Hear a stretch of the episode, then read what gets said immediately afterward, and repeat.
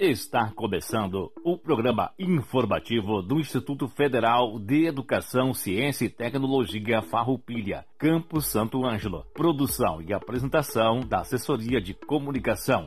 Servidores Samuel Miller Forrati e Adilson Moraes. Direção de Aldilson Paz Stamberg, diretor-geral do IFAR, Campus Santo Ângelo. Todo o conteúdo é de inteira responsabilidade dos seus organizadores.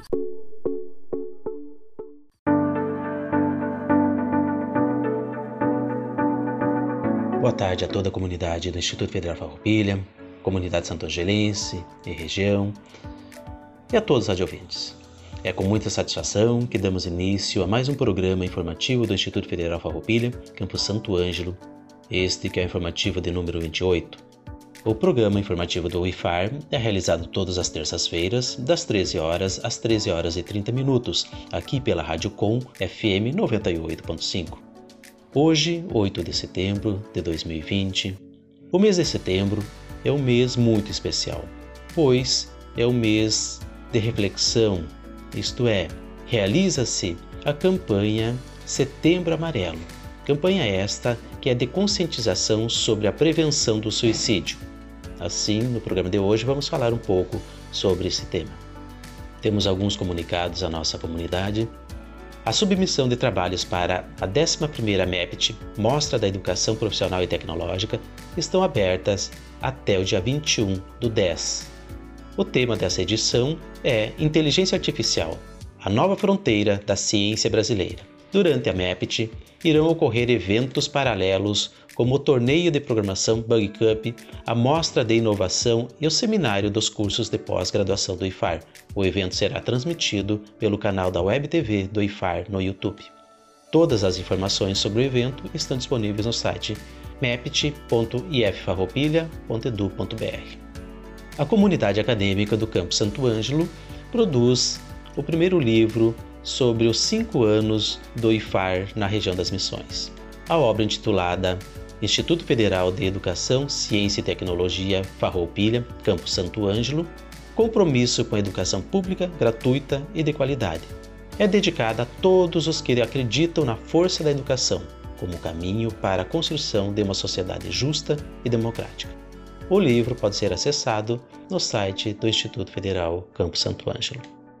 No programa de hoje, teremos apresentando o informativo técnico Momento Agro, a professora doutora Elaine Vione, falando sobre a importância da mandioca para a região das missões. É com muita satisfação também que convidamos o colega Elias Adams para falar sobre o Setembro Amarelo, isto é, a campanha de prevenção ao suicídio.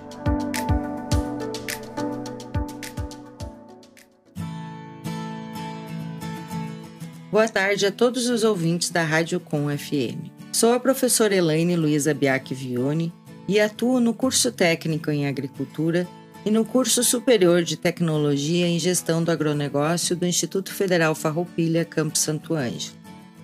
Hoje nós vamos conversar um pouco sobre a importância do cultivo da mandioca na região das Missões. A mandioca é um dos alimentos mais consumidos no mundo. É uma cultura rústica e que se adapta a vários tipos de solos e climas. Esta cultura apresenta como vantagem seus múltiplos usos, ou seja, pode ser utilizada tanto para consumo humano, industrialização e também na alimentação animal, em que podem ser utilizadas as raízes e a parte aérea.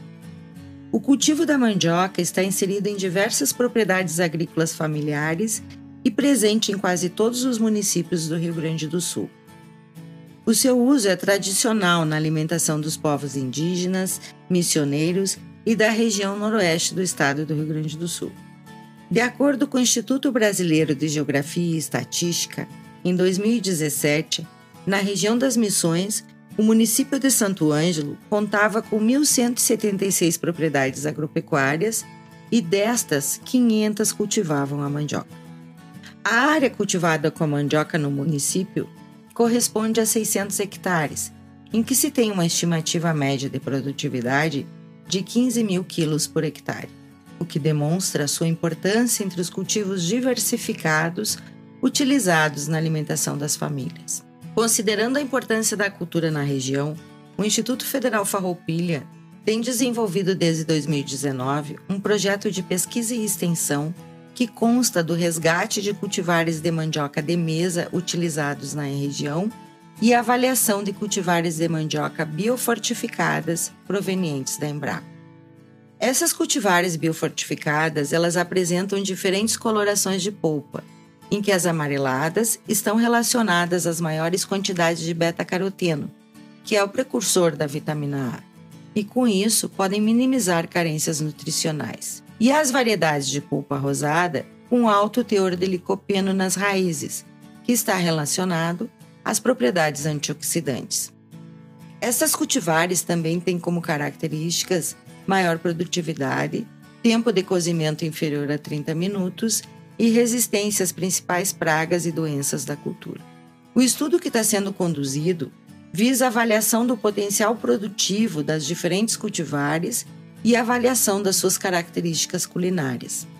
Para a implantação da cultura, é importante estar atento a algumas práticas, como realizar análise de solo com a coleta da amostra 0 a 20 centímetros de profundidade e realizar as adubações adequadas com o uso de adubos orgânicos ou químicos, de acordo com a recomendação técnica.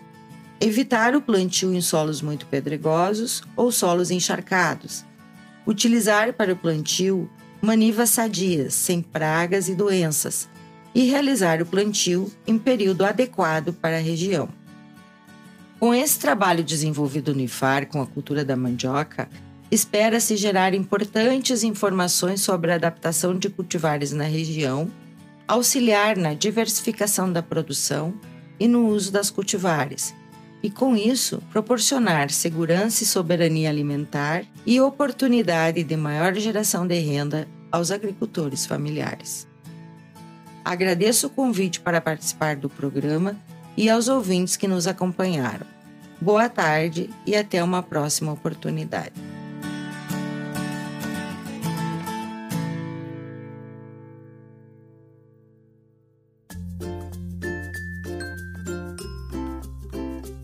Bem, pessoal, boa tarde a todos, boa tarde a todos, todos os nossos ouvintes.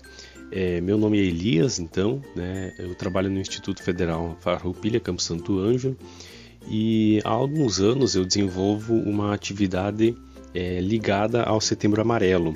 Né? Nós iniciamos agora o mês de setembro e junto com esse início de mês nós iniciamos então a campanha do Setembro Amarelo.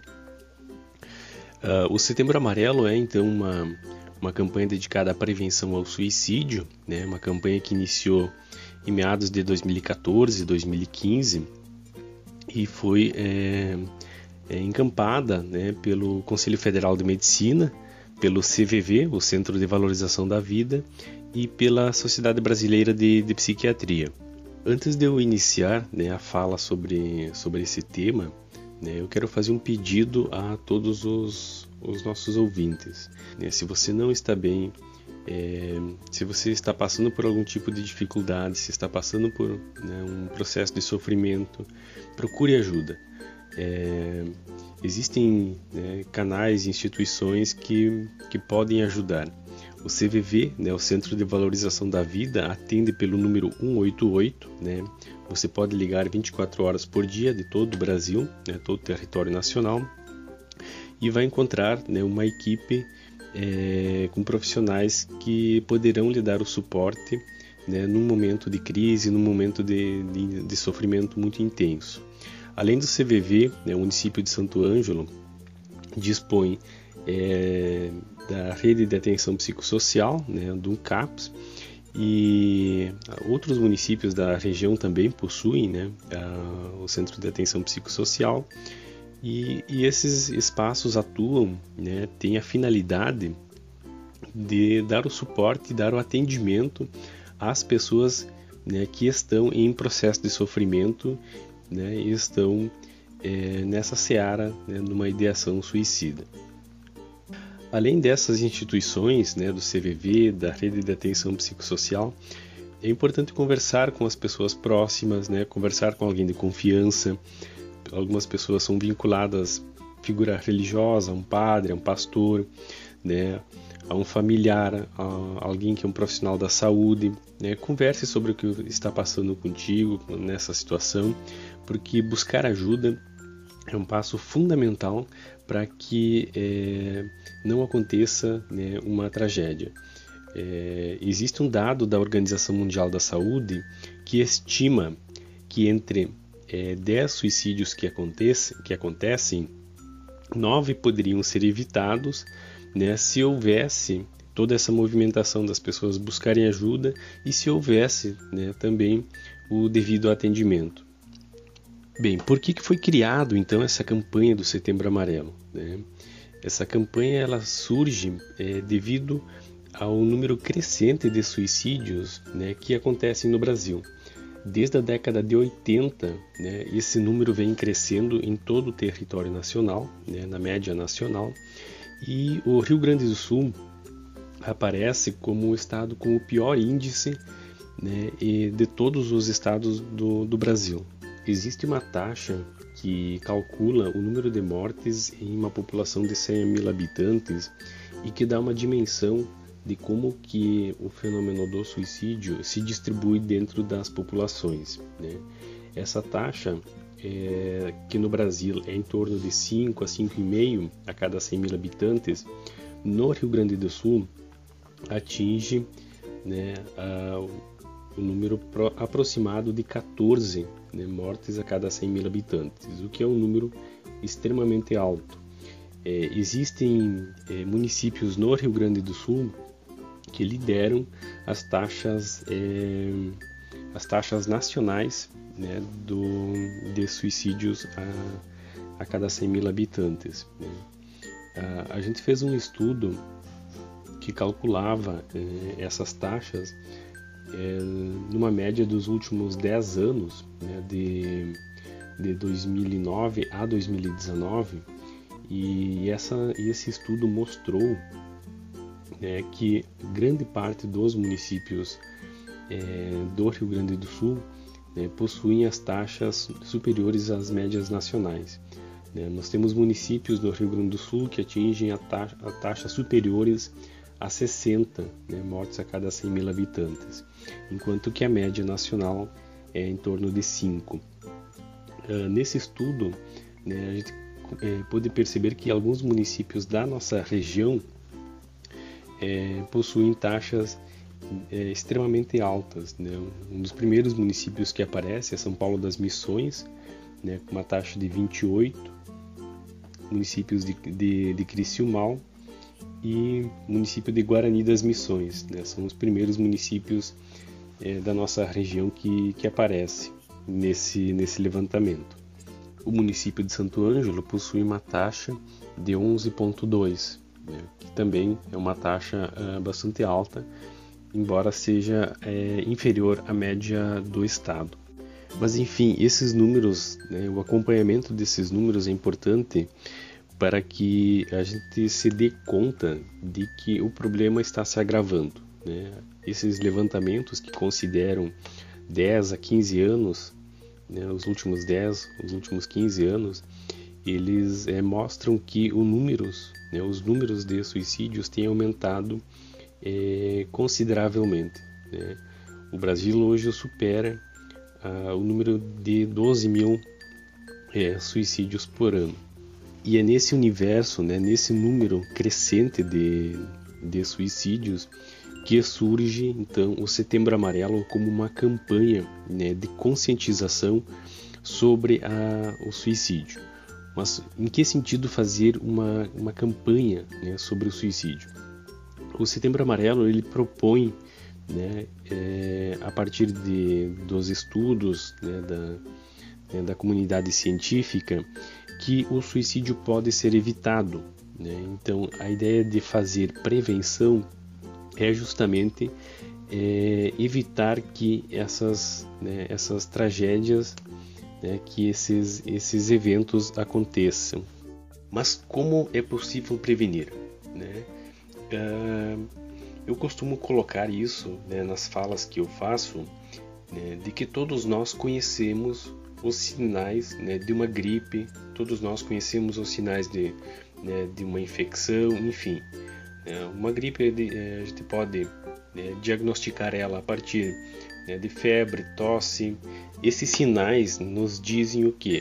Né? Eles de algum modo dizem, né, nos dizem que o nosso corpo adoeceu né, e que a gente precisa então né, tomar alguns cuidados para que essas, esse quadro não se agrave. Né? E com o contexto, com a questão do suicídio, essa situação é parecida. Existem sinais, existem existem sintomas né, que aparecem, né, que são manifestados e que a gente precisa conhecer e associar eles com uma situação né, possível de suicídio. Mas antes de falar sobre esses sinais, né, eu quero falar um pouco sobre alguns fatores de risco. Né? O que, que, são fatores de risco? São é, características né, que de algum modo aumentam as chances de alguém fazer uma tentativa de suicídio. Tá? Esses fatores de risco, né, eles influenciam significativamente é, na, numa tentativa de suicídio. O histórico familiar, né, um, dos, um desses fatores, o histórico familiar de comportamentos suicidas, alcoolismo e é, ou transtornos mentais. Né? Mais de 90% dos casos de suicídio eles é, estão ligados à presença de transtornos mentais. Né? E nesses transtornos mentais, é, a gente cita com a maior intensidade é, a depressão, né? a depressão em suas, as suas variantes, né? Uh, o alcoolismo, né? a dependência química, é, a adicção, é, e outros transtornos, né, transtornos mentais que aparecem também com não com tanta é, é, intensidade, mas que também aparecem significativamente. Né? Um outro fator importante são as tentativas prévias. Né? Se alguém já fez uma tentativa, é, é, muito importante que a gente tenha bastante cuidado com essa pessoa. Né? E essa tentativa prévia, ela tem duas variáveis bastante importantes, né? principalmente a questão tempo. Né? Se essa tentativa aconteceu há alguns dias, algumas, né, algumas semanas, é, é possível, né, caso essa pessoa não receba ajuda, não receba cuidados, que ela venha a repetir essa tentativa. Né? É, o estado civil também é um fator que importa bastante nas tentativas de suicídio. Né? Ah, pessoas divorciadas, né, viúvas ou solteiras, né, que não têm um relacionamento é, conjugal, afetivo, tendem a fazer mais tentativas. Né? O histórico, um outro fator, o histórico de, de abuso físico ou emocional, né, também é um fator que pesa bastante, né, especialmente nos casos é, de violência doméstica, né, ou abusos infantis, né. Uh, o desemprego ou a aposentadoria também são fatores que influenciam. Né? Além desses fatores, né, existem alguns eventos, alguns acontecimentos né, que aumentam a, a probabilidade né, de acontecer uma tentativa. Né? Esses eventos, né, vou citar alguns, é, eles produzem sofrimento nas pessoas. Né? Um deles, né, um desses eventos, uma separação conjugal, uma ruptura amorosa, né? alguém que acabou de ficar viúvo, que perdeu o companheiro ou a companheira, né, então experimenta uma sensação de, né, de solidão, de sofrimento, né, e essa pessoa então precisa de cuidado, precisa de atenção, precisa de carinho dos seus familiares. Né? Um outro evento, a modificação da situação financeira ou social. Né? Alguém que passou por uma situação de crise, né? teve, é, perdeu a sua empresa, né? teve muitas dívidas, né? É, acabou perdendo seu patrimônio, enfim, uma situação dessas, né, para algumas pessoas, é, produz um sofrimento muito intenso, né, e a pessoa precisa do suporte né, e do cuidado dos familiares. Uma gravidez indesejada, né, especialmente quando não há aceitação do companheiro ou da família né, também produz na, nas mulheres, nas meninas, né, especialmente mais jovens, né, produz né, essa, essa sensação de, né, de sofrimento e de, de, de, de, abandono, de solidão. Alguém que é diagnosticado né, com alguma doença grave, né, alguém que é diagnosticado com câncer, uma pessoa que né, recebe a notícia de que será necessário fazer uma cirurgia, né, uma cirurgia de risco, né, é alguém que precisa de um cuidado, né, porque algumas pessoas acabam é, produzindo muito, muito sofrimento em função, é, em função desse diagnóstico. Bom, diante desses fatores, né, desses eventos e desses sinais, né, o que, que podemos fazer? Elias, o que, que, o que, que eu posso fazer é, caso eu perceba uma situação assim? Primeiro passo é importantíssimo, né, se aproximar da pessoa né, e conversar com ela, perguntar o que está acontecendo, o que está passando com ela, né, se manter aberto e deixar a pessoa falar, né, é deixar ela fazer um desabafo. É, e um segundo passo né, importantíssimo e fundamental é buscar ajuda. Buscar ajuda de profissionais, buscar ajuda de, né, de médico psiquiatra, é, buscar ajuda né, de psicólogos, enfim. Esse movimento de buscar ajuda é decisivo para que é, a pessoa receba o tratamento adequado. Outro avanço é bastante importante que que o Setembro Amarelo trouxe foi ah, o de desmentir alguns boatos que existem em torno da questão do suicídio. Né? Um desses boatos diz que as pessoas que ficam ameaçando elas não se matam, o que na verdade é mentira. Né? A quase totalidade, quase todos os casos de suicídio né, acontecem com pessoas que fizeram tentativas, ou seja, né? Quem fica ameaçando, quem faz tentativa, né? está caminhando para uma tentativa com desfecho letal. Portanto, essa pessoa precisa, né, de maneira imediata, do atendimento de profissionais da saúde, profissionais da saúde mental, né, e precisa né, do cuidado da aproximação dos amigos e familiares. Um segundo boato diz que quem quer se matar se mata mesmo. Né? Esse boato é mentiroso, né? porque na verdade quem está é, fazendo uma tentativa está ao mesmo te tempo né, tentando acabar com todo o sofrimento que está passando né, e não consegue mais suportar essa dor, essa angústia, essa desesperança, mas ao mesmo tempo ela também quer se manter viva. Né? Então ela fica nessa oscilação né, entre acabar com o sofrimento né, e se manter viva. Um terceiro boato né, que existe diz melhora, né, a melhora após uma crise significa que o risco acabou. A gente sabe que a crise é um indicativo de que as coisas não estavam bem, né, de que a pessoa estava numa situação difícil e se essa situação não mudar, né, se esse contexto não mudar, possivelmente né, essa crise é, vai produzir mais sofrimento e poderá acontecer uma nova tentativa. Outro boato que existe né, relata que os suicídios não podem ser evitados. Né? E esse boato é bastante mentiroso e preocupante. Né? E o Setembro Amarelo vem um pouco nesse sentido de desmentir essas, essa situação, esse, esse boato, é, dizendo que a maioria pode ser evitado se houver a intervenção. Né? Se a gente souber reconhecer os sinais, né? se a gente puder auxiliar né, orientando as pessoas a buscar ajuda, né, esse, né, o suicídio, essa situação pode ser evitada. É, e um outro boato que existe que uma vez suicida sempre suicida, né? alguém que fez uma tentativa, que teve esse pensamento, que teve essa intenção, né? essa pessoa sempre será alguém problemático em uma situação de risco. Né? Isso é mentira também.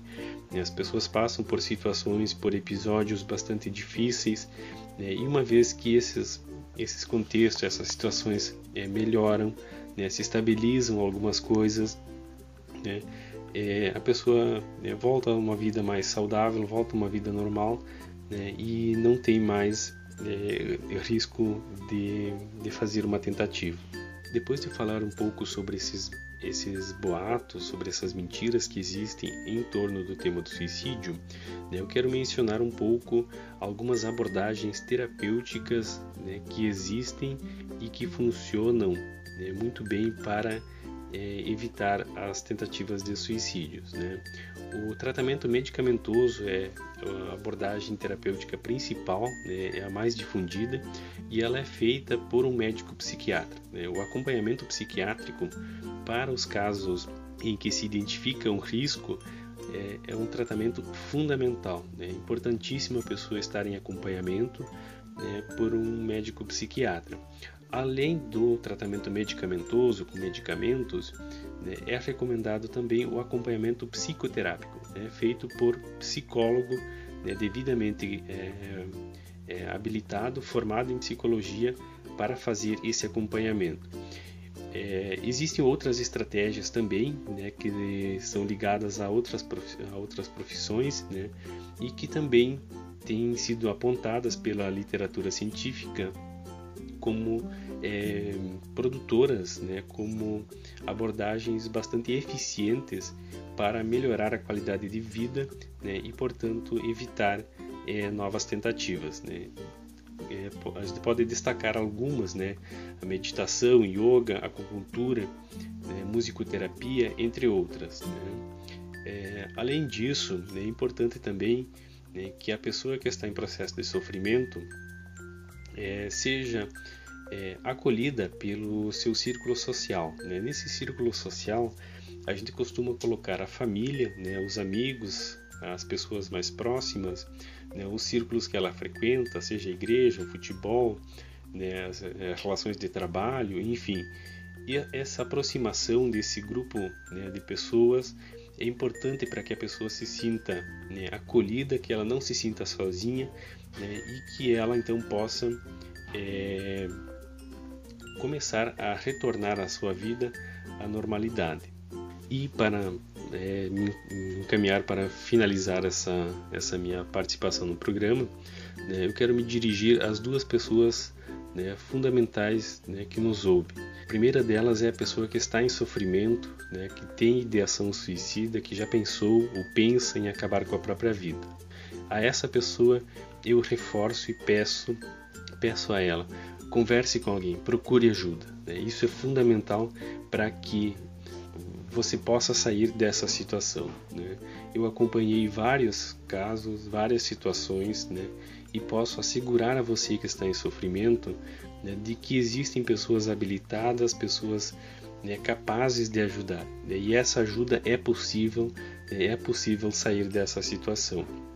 E uma segunda pessoa, né, um segundo espectador que é importante é o familiar, é a pessoa próxima, é o amigo, né? é a pessoa que percebe uma situação de risco, que sabe que alguém está em sofrimento. Essa pessoa tem um papel fundamental. Né? Nem sempre quem está em sofrimento tem forças o suficiente para conseguir pedir ajuda, para conseguir né, ir até um hospital, ir até né, um centro de atenção psicossocial, né, ela não tem condições né, devido à gravidade da sua situação. Então, caso você né, perceba uma situação assim, né, procure ajuda, acompanhe essa pessoa, não deixe ela sozinha, não abandone ela. A sua ação, o seu papel é fundamental para que o Setembro Amarelo efetivamente funcione, para que efetivamente esses números que tanto nos assustam né, comecem a estabilizar e quem dera né, em breve possam né, reduzir. E mais do que reduzir números, né, estamos falando da vida de pessoas próximas de nós. Né. É, o Setembro Amarelo né, nos joga a todos nós, não somente a profissionais da saúde, a responsabilidade pelo cuidado né, das pessoas que estão em sofrimento, né, das pessoas ao nosso redor. Né, e cabe a nós, a cada um de nós, assumir, na medida do possível, a responsabilidade pelo cuidado e pelo sofrimento que produzimos nos outros. De momento seria isso. Né, uma boa tarde a todos e a todas.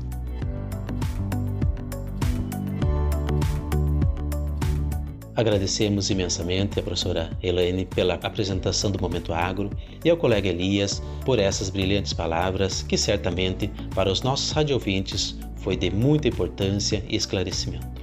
O programa conta com a edição sempre especial do colega Samuel Forratti. Agradecemos a todos pela audiência e encerramos o programa de hoje com as palavras de Rubem Alves. Há escolas que são gaiolas e há escolas que são asas. Escolas que são gaiolas existem para que os pássaros desaprendam a arte do voo. Pássaros engaiolados são pássaros sob controle. Engaiolados, o seu dono pode levá-los para onde quiser. Pássaros engaiolados sempre têm um dono. Deixaram de ser pássaros, porque a essência dos pássaros é o voo. Escolas que são asas não amam pássaros engaiolados. O que elas amam são pássaros em voo existem para dar aos pássaros coragem para voar. Ensinar o voo, isso elas não podem fazer, porque o voo já nasce pronto dentro dos pássaros. O voo não pode ser ensinado, só pode ser encorajado. Rubem Alves. Uma ótima semana a todos e até terça-feira que vem com mais uma edição do programa informativo do IFAR.